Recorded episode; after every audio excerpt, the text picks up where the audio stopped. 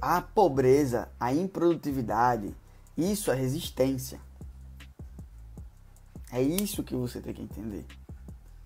A pobreza, que a palavra pobre significa improdutividade, é resistência.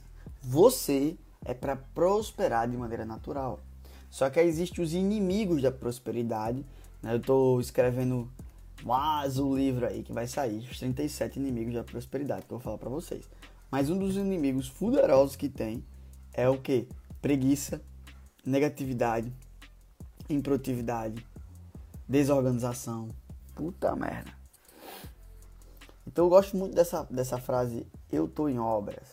Eu estou em obras sempre, porque a gente sempre está construindo o maior projeto de todos que Deus nos deu, que é a vida. Só que o problema é você fica colocando limite em algo que é ilimitado, que é você. Você, anota aí, você é ilimitado.